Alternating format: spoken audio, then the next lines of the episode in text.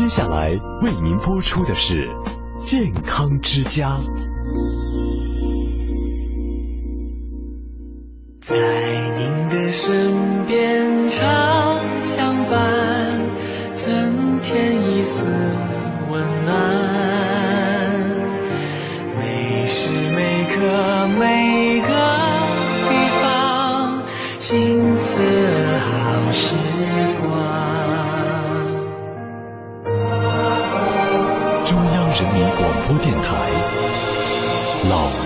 之声。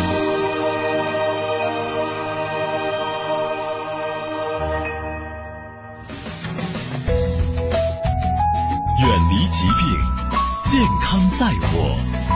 欢迎走进健康之家。听众朋友好，我是张希，欢迎您走进今天的健康之家。今天是二零一四年的七月十四号，农历的六月十八。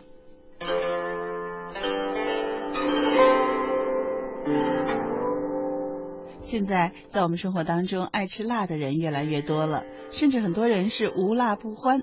这其实啊，和我们的普遍体质偏虚、体内湿气重就很有关系。那现在呢是夏季，呃，那么俗话说“夏吃辛，养肺筋”。在夏季呢，我们可以适当的多吃一点辛味的东西，而辛味呢，实际上是包括了好些不同的味道的，比如说麻味儿、辣味儿、辛香味儿，都是属于辛味儿。那么它们共同的特点就是气味浓烈，像我们平常做菜的佐料当中的姜啊、葱啊、蒜啊、辣椒啊，还有各种的香料，还有许多气味独特的中药，都带有腥味儿。腥味属金，在五行当中，金有沉降肃杀的特性，但是辛为阳金，反而有上升发散的作用，就像烧红的铁锅，撒点水进去，马上就蒸发了。腥味最突出的就是它的气味，馨香四溢，它是往外散的。而腥味的作用就是行气、发散、活血化瘀，能够促进气血的流通，也就是促进我们人体的新陈代谢。凡是需要去除外感病邪，或是调理气血瘀滞、虚寒，都会用到腥味的药物。腥味呢，入我们的肺和大肠，能宣发肺气，气行则血行。气血瘀滞的人就要用辛味儿让气血流动起来，一潭死水变成活水，才能有生机。而肺系统的病呢，最常见的就是感冒了，而感冒是必用辛味儿来治疗的。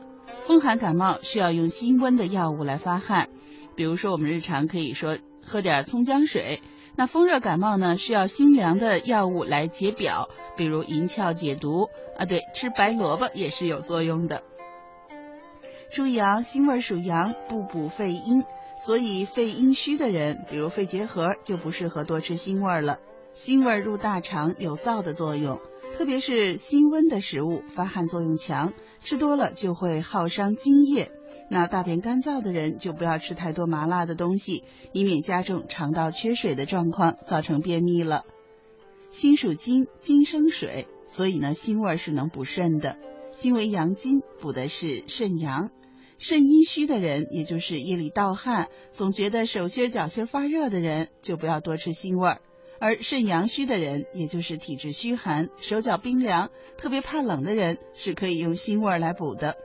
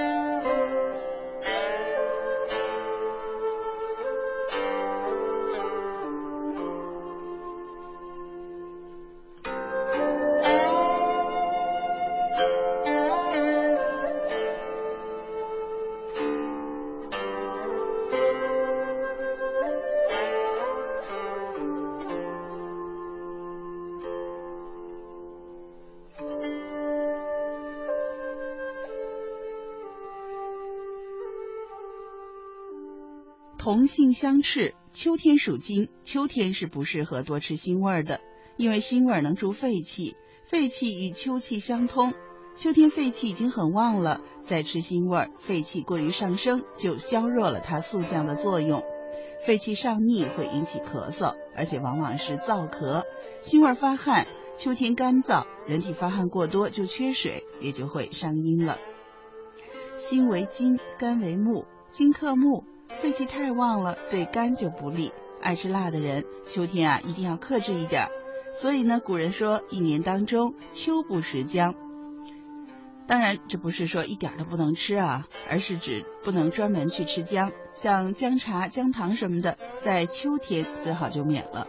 而做菜的时候呢，姜是调料，该放还得放，跟别的食物一搭配就平衡了。说来说去啊，哪个季节最适合吃腥味儿呢？是夏季。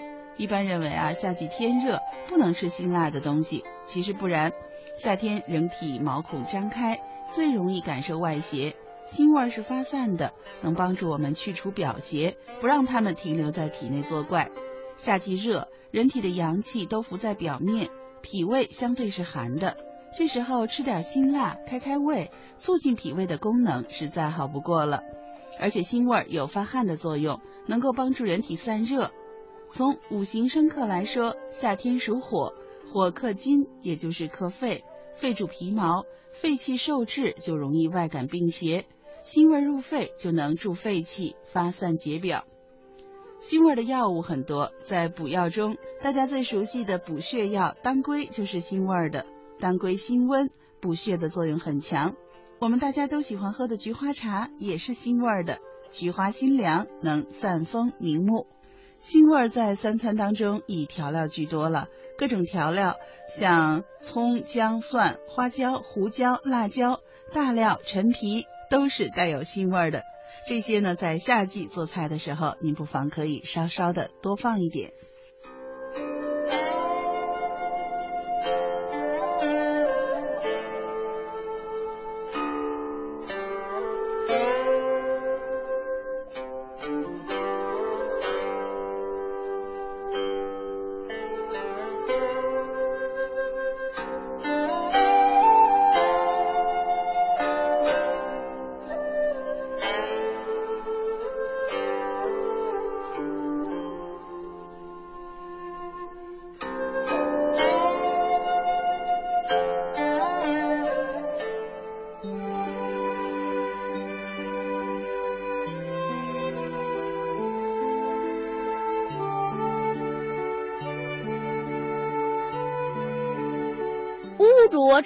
的产生，一是因为食入不干净食物，但更主要的是食入了过多的食物，体内不能运化，造成食物堆积成垃圾。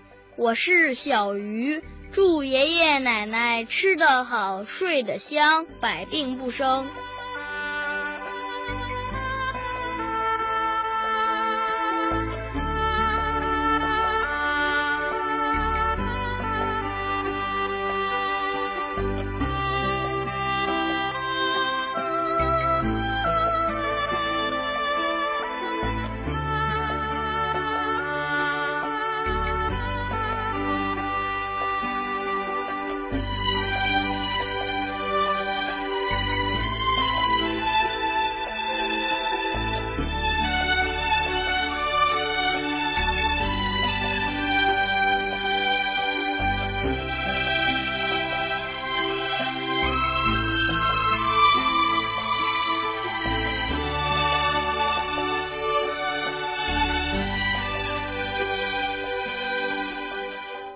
朋友，您正在收听的是中央人民广播电台老年之声的健康之家。那在今天的节目当中，戏子赵丽为您邀请到来自台湾的许天胜医师，跟大家分享身心灵的自我疗愈方法。在今天的节目当中，许天胜医师继续和我们解读情绪的真面目。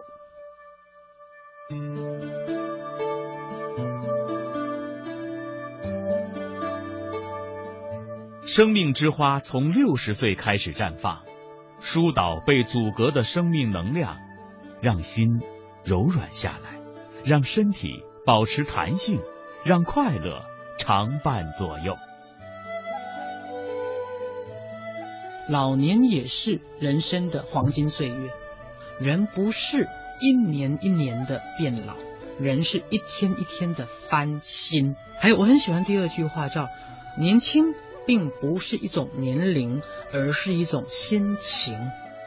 每周一，跟台湾著名家庭医生和精神病专科医生、华语世界身心灵畅销书作家许天生一起，开启自我认识、自我疗愈的旅程。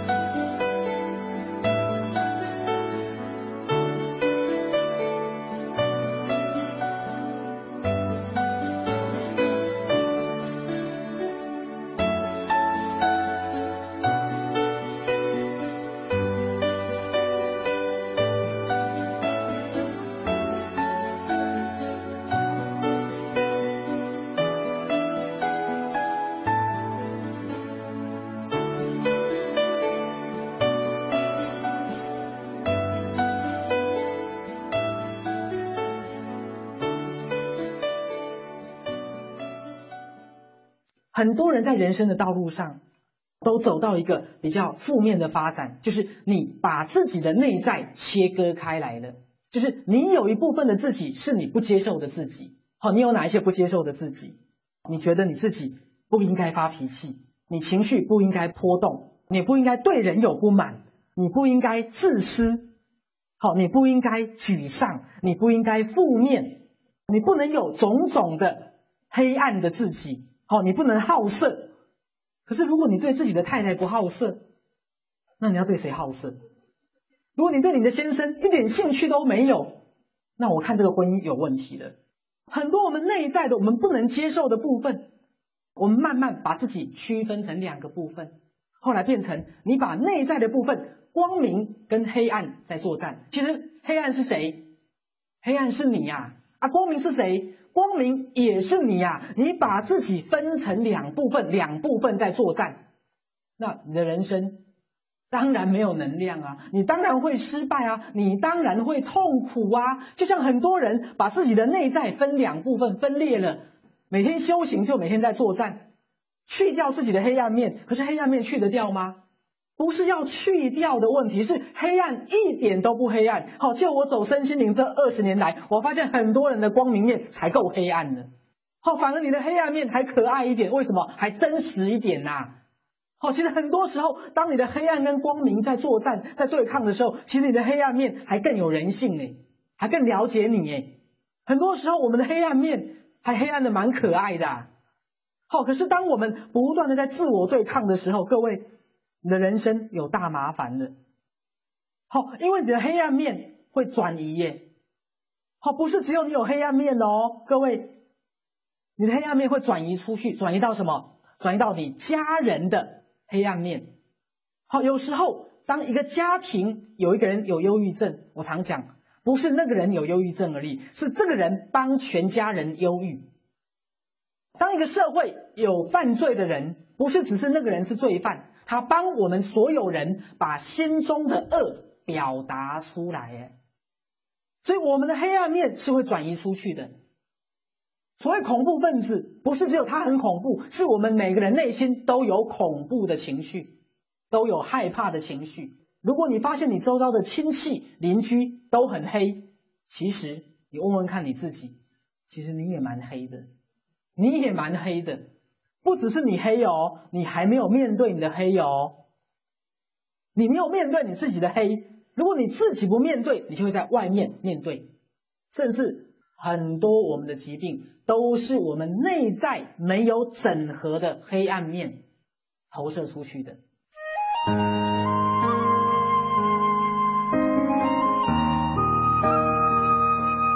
五脏六腑是一个血气加工厂。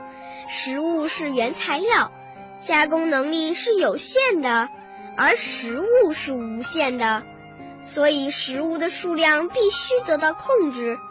过度的增加食物不仅不会增加血气，而且会成为身体中的垃圾负担，反过来还得靠消耗血气来把它们清理掉。我是慧慧，祝爷爷奶奶身体健康，福寿绵长。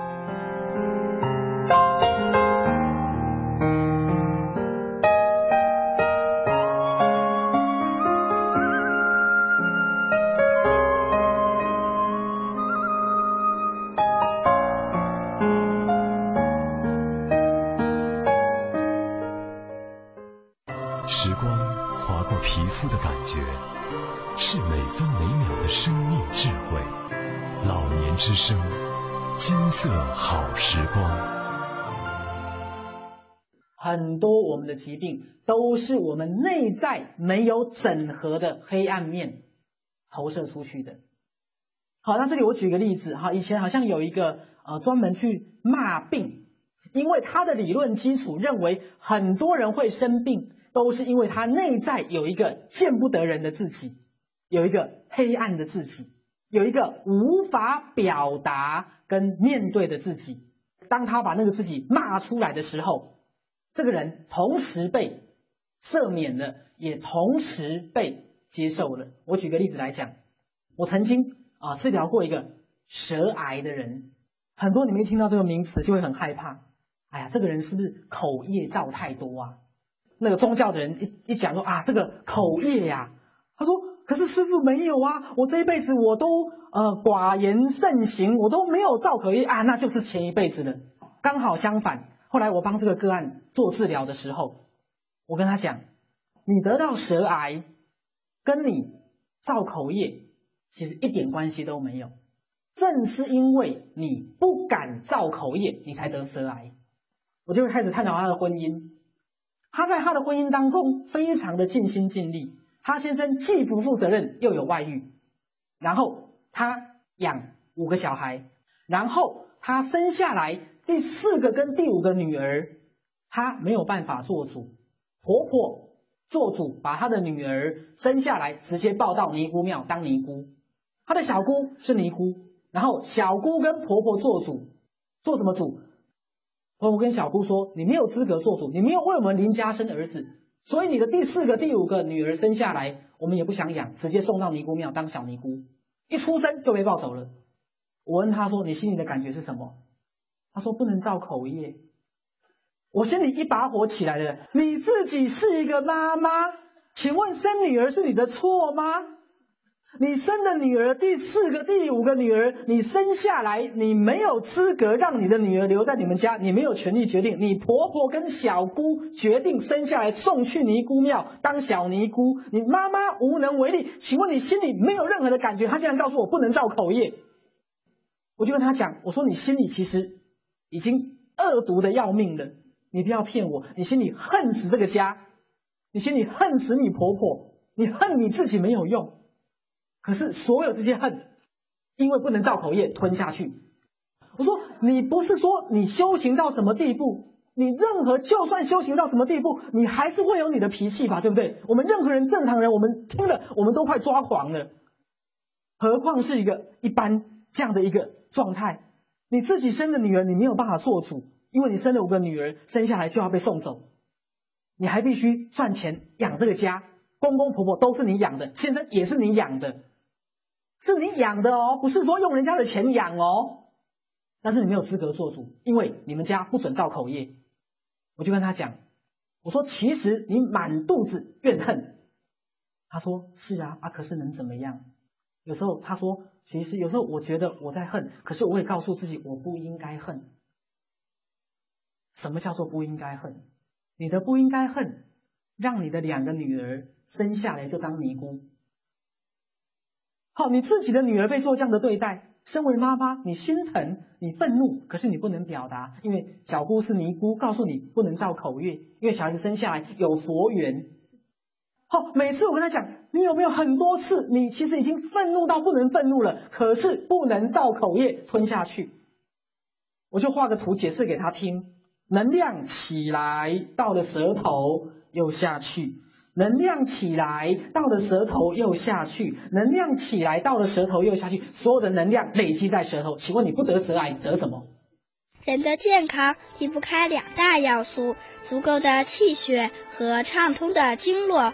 足够的气血来自足够的食物、胆汁，必要时间内优质的睡眠以及良好的生活习惯。最佳睡眠时间是每天晚上九点到第二天早上三点。我是和和，祝爷爷奶奶气血充足、健康长寿。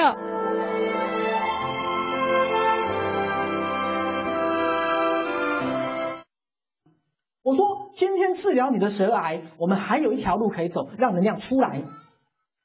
所有你心里有多少的怨恨，你去把它出清。好，我不鼓励你去伤害别人，不要去做违法的事。可是你总有资格表达你的不满吧？你总有资格宣泄你的愤怒吧？你心里有天大的委屈，你再不说出来，你再不表达出来，你怎么会有命活下去？你怎么值得你活下去？其实你是在判你自己死刑啊！不是你没有造口业，是你不敢造口业呀！因为根本就不是口业，你知道意思吗？那个东西是用来封你的口的借口啦。如果你愿意把你所有的情绪表达出来，好，不是为了伤害别人，也不是为了让别人能够诅咒别人，都不是。好，如果你能让能量出来，能量不会累积在你的舌头，去把你的黑暗面表达出来，让人家知道你有脾气，把你的女儿接回来。到了他们高中、大学，他们想出家再出家，有佛缘不是一生下就有佛缘，谁决定你有佛缘？父母决定的。很多父母很自私啊，小孩子、小学生有佛缘，送去出家，起码让他到了十八岁能自己做主的时候再去做决定。有多少的黑暗面不能面对？各位了解意思吗？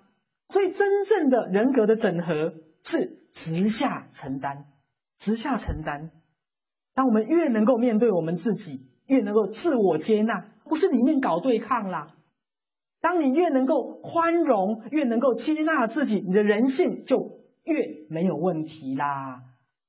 人性需要的不是被抹黑，越把你的黑暗面能够接纳。好，所以在我的很多治疗里面，跟人家都不一样。好，我会引导大家去面对，面对你的内在，面对你不敢面对的，面对所有过去在理性上面你觉得这样是不对的、不可以的、不应该的，可是它就是在。那相反的，当你越能够去面对，越能够去接纳你内在你不接纳的自己。就是我们所谓的黑暗面，其实你会发现，真正的黑暗面才是你的。光明面，而且你越接纳你的黑暗，你的力量会越强。听众朋友，您正在收听的是中央人民广播电台老年之声的健康之家。今天节目当中，西子为您邀请到来自台湾的许天胜医师，和大家分享心灵的自我疗愈方法。下周一的同一时间，欢迎您继续分享。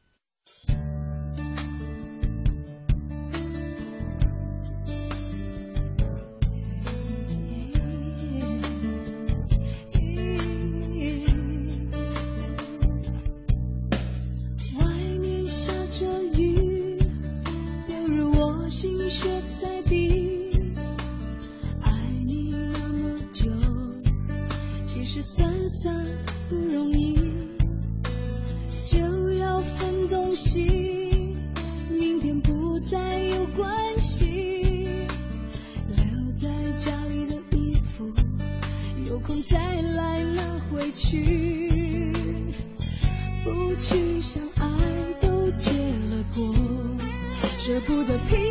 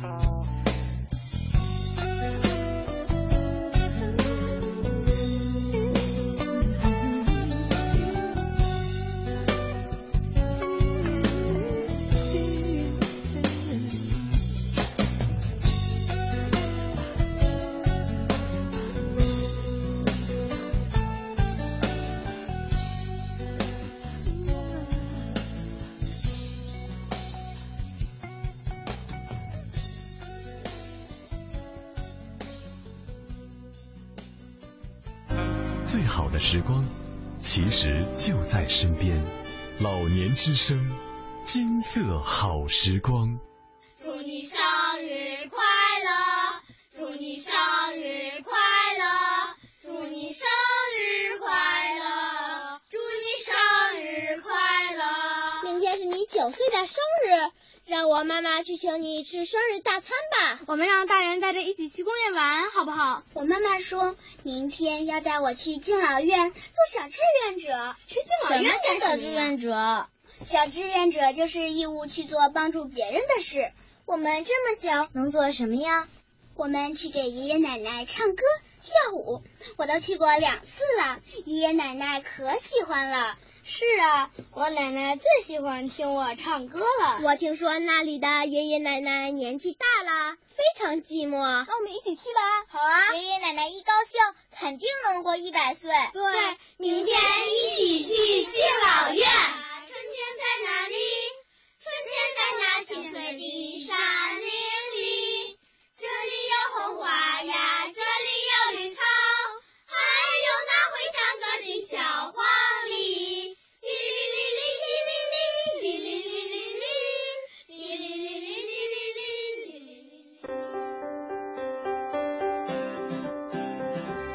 中央人民广播电台、中国乡村之声、老年之声联合举办“记忆乡愁”系列活动，从即日起面向全国征集作品。作品题材为诗歌、散文、记叙文，字数在两千字以内，可描写家乡风情、乡间文化、儿时记忆，记录抒发对家乡的眷恋、变化的失落、发展的期待等种种情感和故事。截稿时间：二零一四年九月二十日。来稿请寄北京市复兴门外大街二号中央人民广播电台社教节目中心策划部收，邮政编码幺零零八六六，或者发送电子邮件到乡愁全拼 at cnr 点 cn。来稿请留下联系方式。本次活动将设一二三等奖、优秀奖和组织奖，并颁发奖金和证书。详情请见央广网三农频道。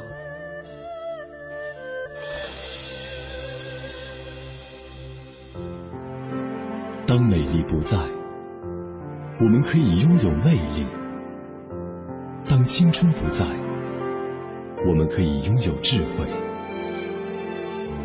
当精力不在，我们可以拥有阅历，优雅相伴，健康生活。中央人民广播电台老年之声，金色好时光。远离疾病，健康在我。欢迎走进健康之家。听众朋友，您正在收听的是中央人民广播电台老年之声的健康之家，一起回到我们今天的固定栏目，一起走进养生经典《黄帝内经》。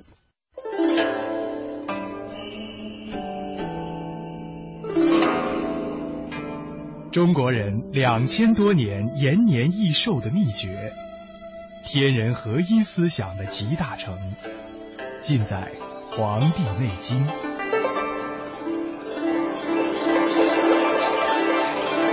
老年之声养生经典，张希伴您读医学典籍《黄帝内经》。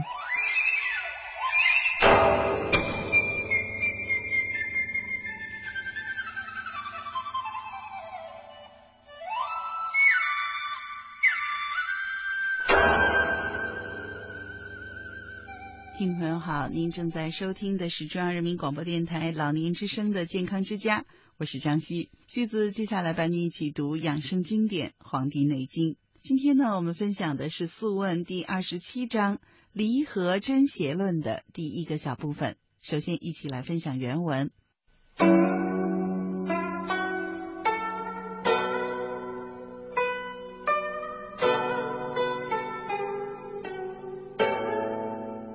皇帝问曰：“余闻九针九篇，夫子乃因而久之，九九八十一篇，于尽通其意矣。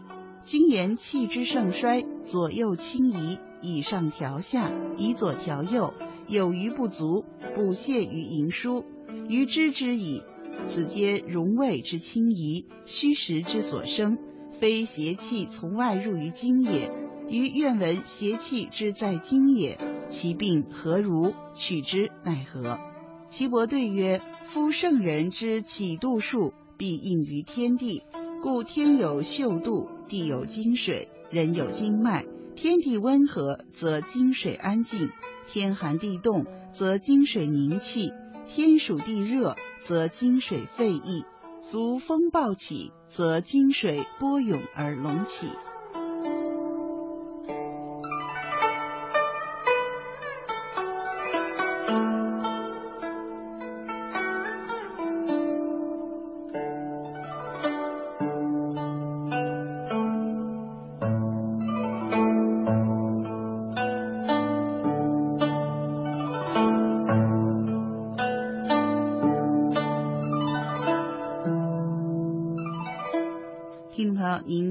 收听的是中央人民广播电台老年之声的健康之家，西子伴您读养生经典《黄帝内经》。今天呢，我们分享的是《素问》第二十七章《离合真邪论》的第一个小部分。在这章当中呢，皇帝首先问我：听说九针有九篇文章，而先生又从九篇上加以发挥，演绎为九九八十一篇。我已经完全领会他的主旨精神了。真经中所说的气有盛衰，左右偏盛，取上以调下，取左以调右，有余和不足，则在营枢里进行补泻。这些我也都懂了。这些变化都是营卫之气异常偏向，或虚或实所造成的，并不是邪气从外侵入经脉而发生的病变。现在呢，我希望听听邪气侵入经脉的时候，病人的症状怎样，又怎样来治疗。齐伯答道。一个有修养的医生，必定是要合乎自然的。天有三百六十五度，即二十八宿；地有十二经水，人有十二经脉，它们互相影响。天地温和的时候，经水就安静；天寒地冻的时候，经水就凝涩；天气酷热的时候，经水就沸溢；狂风暴起的时候，则使江河之水波涛汹涌。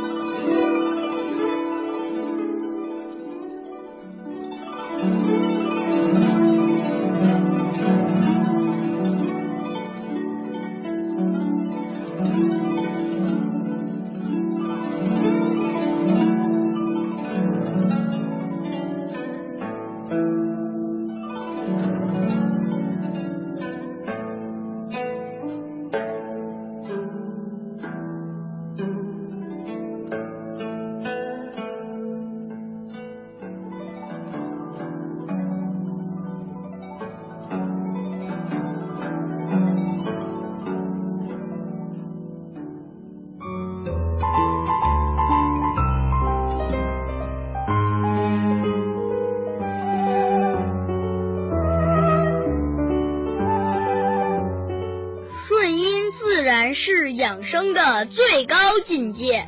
人如何才能发现自己是否顺其自然了呢？其实这太简单不过了。你有病了，你不舒服了，你不自在了，那就是你违背自然了。要做到顺外面大自然的自然，还要顺自己内在命运的自然，这二者是不可或缺的。我是小鱼，祝爷爷奶奶心安体健，心情舒畅。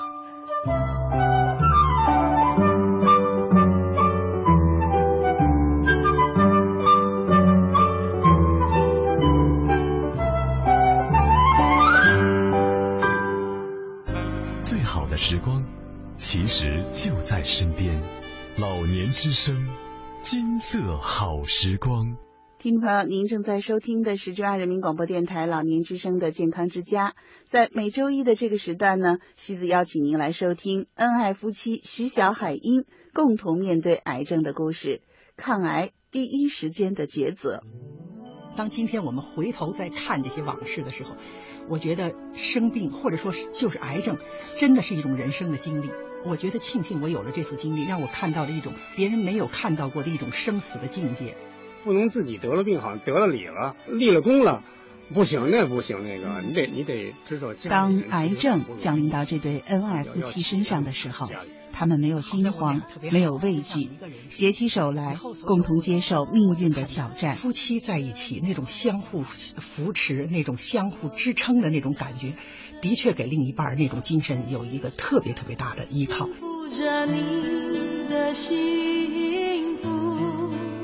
抗癌抗癌第一时间的抉抉择，徐晓海英共同讲述真实而曲折的抗癌经历和生命智慧。我跑对方向了，我就活了；那些没有跑对方向的人就被大海卷走了，从此就再也没有他们了。我其实也是一明白人来着，我就有意让自己糊涂一点。反正我们家有一个徐老师在这想呢，我就别想了吧。没有风雨躲得过，没有坎坷不必走，所以安心的牵你的手，不去想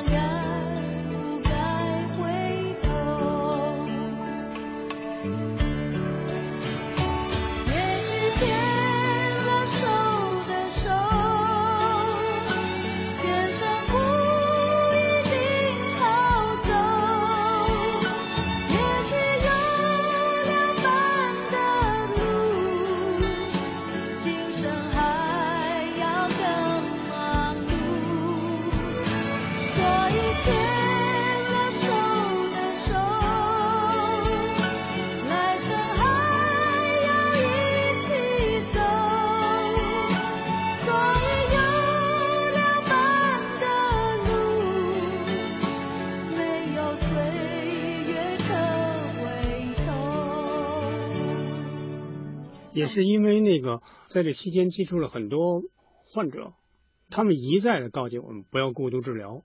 我们很早听到这个词，那么究竟什么叫过度治疗？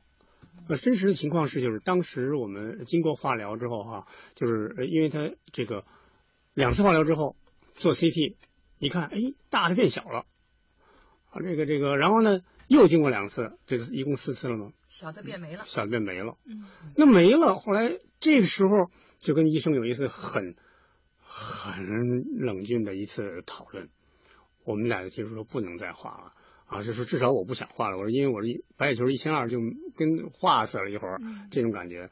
那大夫就是说我不能勉强你们哈，你这么坚决不想画，呃，你面前有两条路，一条就是你呢就是四次不再画了。你可能成功闯出一条新路，就是别人用六次，你四次解决了，不仅治好了，而且这个不反复啊，这个不复发不转移。但第二条路也是存在的，可能复发转移，汤地雷，也就是说，那你要想好了。啊，这是我听了也压力也很大呀。是是啊，这个这个，但是呢，就是在斗争的同时，突然出现了一个，就是这个 CT 的结果说出现了肺损伤。然后大夫说，那这么着啊，你们去先治肺损伤，回来再完成化疗。那么我们去治损伤的过程当中，觉得精神一天比一天好。我们俩一商量，这么好，再回去再来两次。这个你 CT 都没有了，算了吧，就没去。停止化疗了，可是我们必须采取方式来让自己的身体免疫力康复，来避免这个癌症的复发。对对对。所以，那接下来我们怎么做的呢？嗯，就是我就想就说的，中国比外国的治疗癌症的办办法多几招。这是我觉得我们当一个中国人很庆幸的。国外呢，好比说就是那些西医的治那个那个办法哈，那个手术啊、放疗啊、化疗啊，就这些完了。咱们咱们现在中国都学会了，但是咱们别的人都不会的是，咱们还有中医，这种强大的这种中医，养育咱们中华民族五千年的这种这种东西，实际上咱们一定会应该拿过来的，它帮助你恢复体力哈。户外的这个呃锻炼是非常必要的。其实中国包括世界。都非常重视在这个户外的运动啊，因为那个有一个呃经典的研究吧，就认为是癌细胞是厌氧的。这个研究不仅中国，而且是日本、欧洲、北美公认。嗯，那既然你癌细胞厌氧，我就用更多的户外锻炼来给你补氧，用氧气进去打这个癌细胞，它是这么一个原理。因此，我现在在户外那都是都每天至少四小时，嗯，这个量相当大了。嗯。吃中药，刚才徐老师说的是这个哈，就是这个这个吃中药，当然吃中药也是两派的，一派就恨不得让你吃五年八年的，但另外一派呢，就是我们一个兵的战友叫布云尼哈，他是一个也是一个老中医，他就帮我把嗯这个这个肺肺损伤治好之后，我接着说，哎，我说我们那都吃五年八年，您您看我是不是也接着吃？他说是药三分毒，你听过这话吗？我说听过听过听过。你病好了，你还吃什么呀？你还治什么呀？我说那个那个，我不是强身健体，还是那个什么玩意儿？他说你要吃肉也，给你稍微开一点儿。呃，后来我，当然我一听这个意思，就是可以不用老拿自己当一病人，说我的人吃个五年八年的药不用。嗯。啊，所以这这这治疗癌症，刚才徐老师说有中中国这咱们这么有几招嘛？一西医，二中医，三是户外的这种这种活动运动。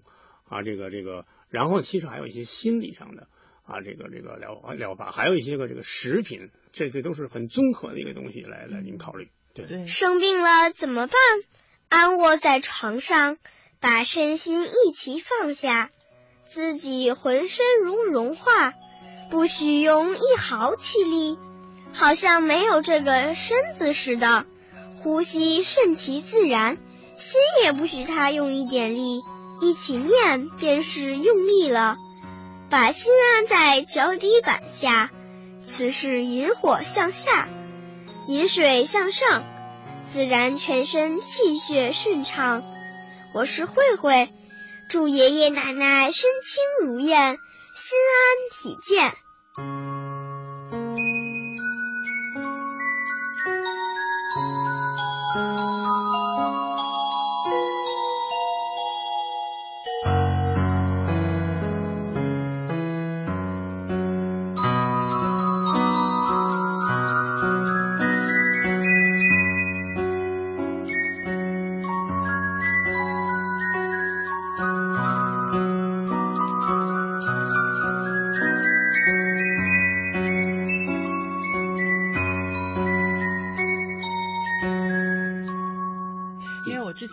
陈月清，他就变成了一个营养专家，就当时是说业余的，他就是为他先生抗癌。那我想知道，徐老师是不是在这方面也做过钻研呀？啊，对，其实呢，也也都跟所有的癌症患者的那个家属是一样的，就是什么对这个癌症患者有好处。其实很多人现在也问我说：“徐老师，徐老师说的那个，我们癌症患者应该吃什么？”嗯，我呢就会告诉他们，家常便饭。他们哎，你这是怎么说的呢？我说我因为我研究了这个肿瘤医院的配餐，因为我们在那块肿化疗的时候，他那个有一个食谱，然后我都在我这书上写了。嗯，他呢就是什么这个这个呃家常菜，按北方那个菜系的那些家常菜，有肉有有菜有蛋，然后有粥有面条汤有什么，其实就是家常家常饭。后来我跟中医也是有一些探讨，他们也说说的中国的这些这些粮食也是养育你这么多年，它一定是经过大浪淘沙淘出来的，一定是大米、白面、棒子面说是对你有营养的，要么他就会吃别的东西去了。那么菜也是这样。那么有一些现在营养专家说的是，好比说是什么这个山药啊，什么那个那个那个薏米仁儿啊，还有什么对你那个好的这些，这些都都作为一种配餐你可以吃，但是它不是主食。嗯那么主食你大米白面那个米饭面条之后，你有一些这些进补是好的，切记大补。这是癌症最忌讳的。当然，我不是说所有的癌症，但是你比如说像淋巴瘤啊，或者什么肺癌呀、或者一些一些癌，你现在身体其实并不是说是缺那个人参，去缺那个鹿茸，你把你自己补的上火了，其实最后你不知道你补的是谁，也许紧跟着的就是就是那个癌症的复发。嗯那么是癌细胞啊、那个对对对，癌细胞他吃了，所以呢，那个我在西方的时候也是听他们那些讲座，他们讲的也是吃五谷杂粮，多吃一些蔬菜，少一些这个这个牛奶，或者少一些那种炼就乳。各种颜色的水果打成的汁儿，好啊，像是。各种颜色的打成的多各各种颜色的米豆什么的，其实是一种提倡一种食品的多样化。嗯呃同时呢，也是少吃一些那种刺激的。其实很多地方是跟中国是一样的。当然，他们外国呢，呃嗯，他们没有像咱们这种忌口这个词儿，大概是没有，嗯而且他们也不会想到什么，哎呦，你们不要吃黄鳝，不要吃什么那些，人家的食谱里本来就没有这些东西、嗯啊。这个这个，但是基本上是一样的。所以我别人一问我说，你觉得癌症患者应该吃什么？我说家庭家常饭便饭，家常便饭一定能帮助你，嗯你你你能够健康起来。你补有的时候是适得其反，补不进去。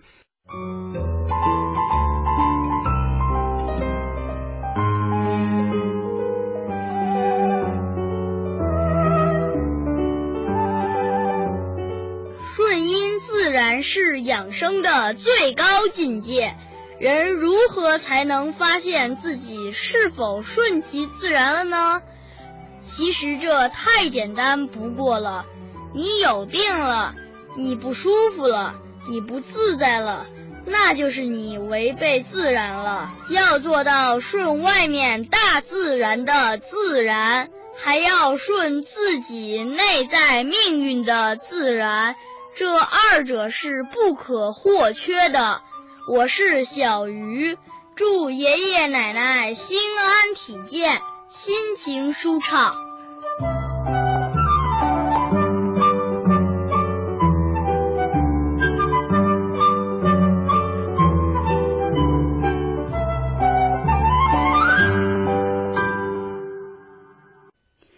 朋友，您正在收听的是中央人民广播电台老年之声健康之家。今天节目当中，我们一起分享的是恩爱夫妻徐小海英共同面对癌症的故事，抗癌第一时间的抉择。下周的同一时间，欢迎您继续分享。我是春天的风，我要做夏天的雨，我要做秋天的霞，我要做冬日的阳光。我要把健康知识播撒到每个人的心中。北京营养师俱乐部致力于改善中国人的营养状况与健康意识。健康之家邀请您分享北京营养师俱乐部营养讲师大赛的精彩片段。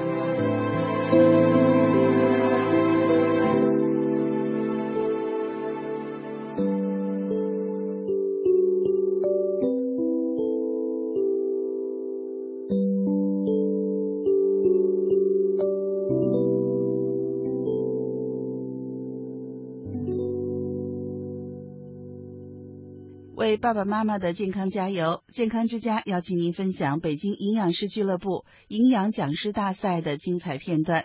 今天继续跟您分享面条的养生功效。那我们看最后一个问题：吃面条怎么做到食物多样化呢？就是夏天到了嘛，我们经常会吃这种麻酱面，一大碗面浇上一些麻酱，然后顶多上面再撒一些小葱花呀。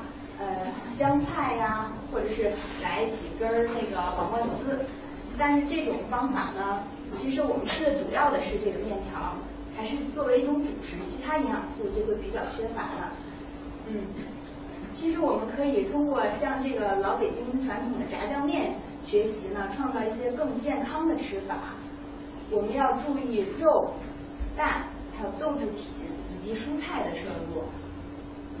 就像这个老北京炸酱面，它是先把这个肉末，一般都是半肥半瘦的，嗯，炒熟，然后掺入那个呃黄豆酱或者甜面酱，然后呃再炒制。但是传统的话，它一般都是加很多的油，油汪汪的一个感觉。如果我们健康的吃法呢，应该就是我们这个肉呢，不要选那么肥，我们选择三分肥，呃七分瘦的肉是比较好的，又又有口感呢，又比较健康。然后我们加的油呢，也不要加过多，适当就好。嗯，当然我们除了做成这种炸酱呢，肉类摄入呢，还可以炒成肉片啊、肉丝啊，做成这种卤。那如果我们想增加蛋类的摄入，刚才我听见有有白领说了，我们呃可以把鸡蛋和到面里，既既劲道又可以增加它的这个蛋类的摄入。其实我们常吃的还有还有一个白领说过鸡西红柿鸡蛋打卤面哈，这也是我们增加这种蛋类这种食物摄入的一个很好的方法。呃，如果想在面条吃面条的同时增加豆制品的摄入，大家有什么好？豆像一点什么豆浆和面、豆芽、豆浆和面，还有黄豆、黄豆成小芽那种的豆子儿。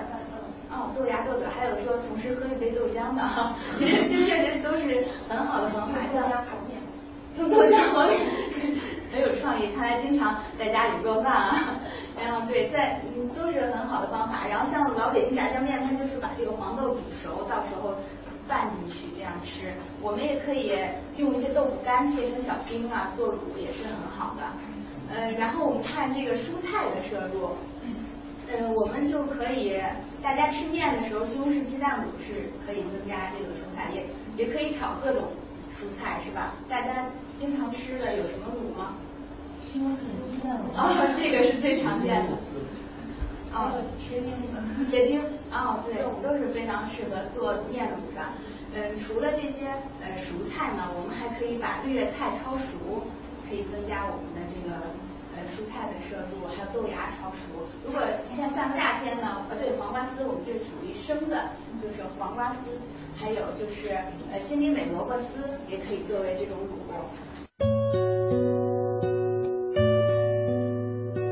狄小兰。中国医师协会精神科医师分会委员，中国性学会性医学专业副主任委员，北京回龙观医院主任医师、教授。夕阳风雨后，景色犹更娇。李小兰大夫教中老年朋友调节情志，颐养性情。每周二，健康之家邀请您一起分享。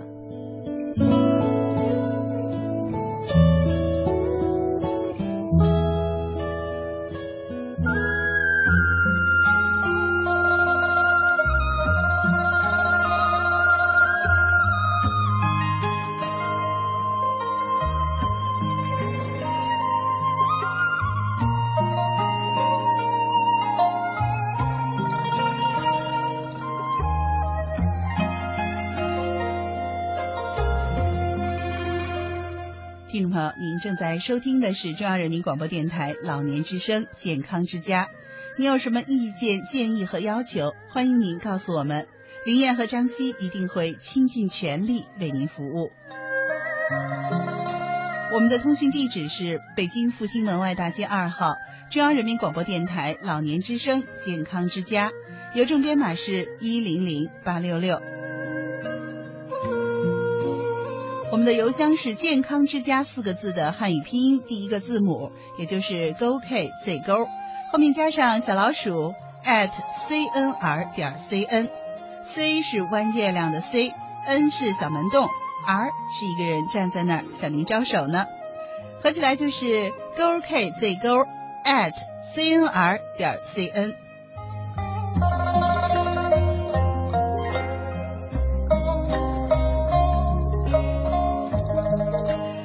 以关注我们的微信号，微信号是“老年之声”四个字汉语拼音的第一个字母加上 AM 幺零五三，合起来就是 LNZS AM 一零五三。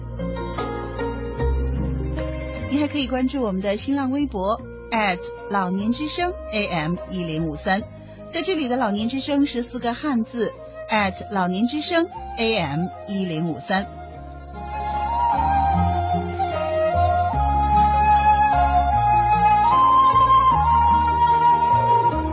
老年之声的收听频率是北京地区 AM 一零五三，你还可以打开央广网点播收听老年之声的节目。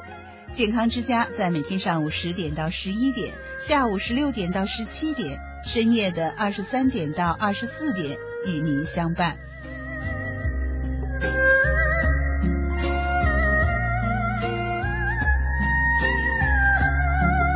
好了，收音机前的听众朋友，今天的节目到这里就要和您说再见了。西子代表编辑林燕，感谢您的收听。明天同一时间、同一频率，健康之家和您不见不散。